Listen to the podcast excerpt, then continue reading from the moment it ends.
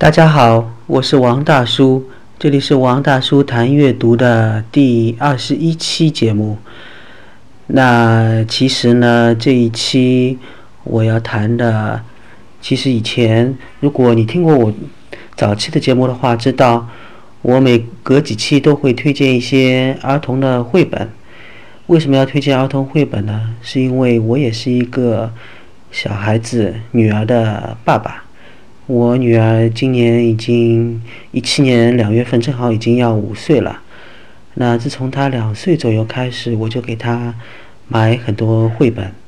除了买以外，还要每天坚持给她讲故事。讲到现在的话，也已经三年左右了吧。那为什么要讲故事呢？是因为我自己也比较喜欢看书，也希望小孩子从小就有阅读的一个习惯。而不是沉迷于电视啊、手机啊、iPad 这些。所以现在我女儿的话，每天也很喜欢让我给她讲故事听。那我也接触了很多的绘本，在这边呢，也想跟大家分享，给一些年轻的爸爸妈妈一些建议。那今天我要推荐什么儿童绘本呢？首先我要推荐一套，就是《爸爸爸爸》系列。爸爸爸爸的系列呢？听说呢，我老婆她说她小时候的话看过电视台里面放动画片，但是我那个时候没有看过。我看过什么呢？那时候我看过的是变形金刚啊、花仙子啊、机器猫这些，偏偏没有看过这个爸爸爸爸。那我现在为什么要推荐这个爸爸爸爸系列呢？我觉得这个爸爸爸爸一家人真的是很可爱。每个人都有不同的爱好，但是呢，每个人都很天真活泼。呃，这个作家呢是一个法国的漫画家德鲁斯泰勒和他的妻子安娜特迪森两个人。他们的话，嗯，看得出他们非常喜欢孩子，因为他们会站在孩子的角度想问题。比如说，其中有一本叫做《爸爸爸爸的学校》。这本书呢，就讲爸爸爸爸呢觉得他们那些孩子在学校里面呢非常调皮，然后呢家长呢却他拿他们没办法，只是把他们啊该打屁股的打屁股啊这些，但是呢孩子呢自己身上的天赋却没有发挥出来，所以呢他们就想，要不我们自己办个学校好不好啊？办个学校里面的话。每个人都可以自己玩想玩的东西，比如说爸爸爸爸就变成了一节乐器，跟小孩一起上音乐课。比如说呢，爸爸布莱特的话喜欢搞机器，比如说呢，啊，爸爸波他画图，小孩子也跟着一起画图，所以每个人都可以玩他们自己想玩的，这是不是跟谁呀？呃，窗边的豆豆里面那个八学校有异曲同工之妙呢。小孩子其实是蛮喜欢上学的，只是讨厌学校里面那些啊那些教条、那些不变的这个东西。所以，爸爸、爸爸这些这些会变来变去的这些怎么说呢？这些东西的话，真的是让小孩子很开心。那我手上的这一套其实是接力出版社出版的，大一套大概是有一二三四五六十本，所以我觉得话，如果你真的是要买《爸爸爸爸》系列的话，可以买这一套。然后呢，你还可以顺便买另外一本叫做《爸爸爸爸新故事》的珍藏馆，也是接力出呃接力出版社出版的。它这一本书里面呢，有让我看一下。一二三四五六七八九十十一十二十二个故事，这个十二个故事也是可以分开来讲。那还是我那句话，只要小孩子喜欢的，其实就是一个好故事。所以呢，我会推荐大家去看一下《爸爸爸爸》系列。在这边呢，顺便也表演一下“爸爸爸爸一样呃一家人的一家人的这样一个绕口令吧。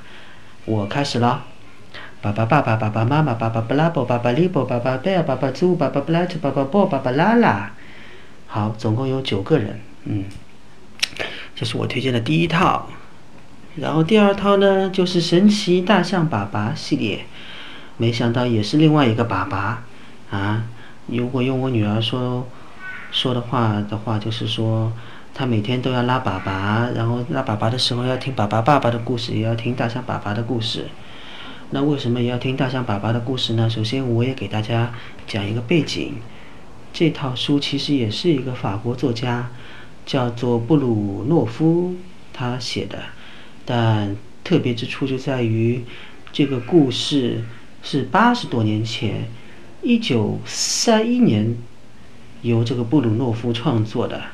你也知道，那个时候其实是很久以前了。那个时候，如果真的是有图画绘本的话，真的是很、很、很有先驱、先驱感的一件事情。那这个故事里面呢，其实爸爸是一个大象，他原来生活在非洲的森林。随着呢那些猎人，猎人把他的妈妈打死之后呢，他也到处流浪，到了城里面之后，被一个老婆婆收养，收养了呢。给他吃，给他住，还带他出去玩。但是有一天，他碰到他的那个表弟表妹，他觉得他想回到他的森林王国中之去。那后来呢，在森林王国中之后，去之后也发生了很多有趣的事情。这一套书其实也是非常充满了童趣，啊，比如是说。比如说，里面有一只猴子叫泽菲尔。泽菲尔的话呢，他回到了，他回到了他自己的一个啊，一个一个家里之后呢，他就在那边玩，然后还去救了救了什么呢？救了一个伊丽莎白公主。这是一个非常有趣的故事。那另外一个呢，他们就是去找了圣诞老人。圣诞老人在哪里找呢？作者非常聪明。首先呢，是让大象爸爸去巴黎的塞纳河边去找，然后呢没找到，再让他去瑞士。瑞士的话，那个雪山上面去找。首先看到了圣诞老人下面的几个小矮人，看到小矮人之后呢，就可以找到圣诞老人了。然后再邀请圣诞老人到非洲去玩。哇，你可以想象这个故事的话很特别。我女儿也非常喜欢，所以这一套书虽然很老，但是的话也值得可以买回来收藏。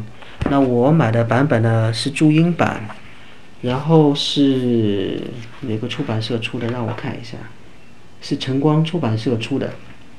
有了注音版的话，说不定可以到了小学的话，也可以自己再把里面的那个内容读出来。好，第三套的话就是鼹鼠的故事。那为什么我要推荐鼹鼠的故事呢？是我小时候也很喜欢鼹鼠的故事。那个时候电视台里面是放了动画片。啊，这个鼹鼠的故事你也知道是捷克的一位作家叫做米勒他画的。他的故事呢是非常。有趣的，不同于你看到平时看到的美国的迪士尼的这些故事，非常的夸张。那里面呢是写实现实主义的。最可爱的是只小鼹鼠，它有它的森林里的好伙伴，比如说有长尾长耳朵兔子，比如说有一只猫头鹰，啊。然后呢，它这边的话还有一只它非常讨厌的狐狸。这只狐狸呢，想吃它，但是呢没抓到它，呃，却经常被小鼹鼠他们欺负。那这一套鼹鼠的故事呢，其实也有好多版本。我买的呢是接力出版社的，接力出版社的那种大大开面的版本。总共应该是没记错的话，应该有十二本，叫做《鼹鼠的故事经典版》。那。如果你最近会看一些电视动画片的话，你也知道，啊，中国有一部新的动画片叫做《鼹鼠小鼹鼠和熊猫和和》，那里面的小鼹鼠的形象，也就是这鼹鼠故事里面的小鼹鼠，但是呢，那个动画片更突出了中国的一个元素，就是多了一只主人公，多了一个主人公，熊猫和和，然后故事也发生在中国，里面有很多中国的，比如说是竹子啊，比如说太极拳之类的，所以那个故事呢，我女儿也非常喜欢。那原来这个鼹鼠的故事，她就听了很多遍。现在看了动画片《熊猫和和》和小鼹鼠的动画片之后呢，她又把这套鼹鼠的故事又找出来了。所以，如果你喜欢那部动画片的话，你可以再找出来这套故事书，因为里面有一些动物的形象还是同样的，比如说那只狐狸啊，比如说长尾巴、长耳朵兔啊。好了，今天我就先介绍到这里。呃，希望大家不要忘记，这个王大叔谈阅读，其实里面是专门有一些谈绘本的。那最后还请大家关注我的微博，微博就是王大叔谈阅读。好，非常感谢大家收听，再见。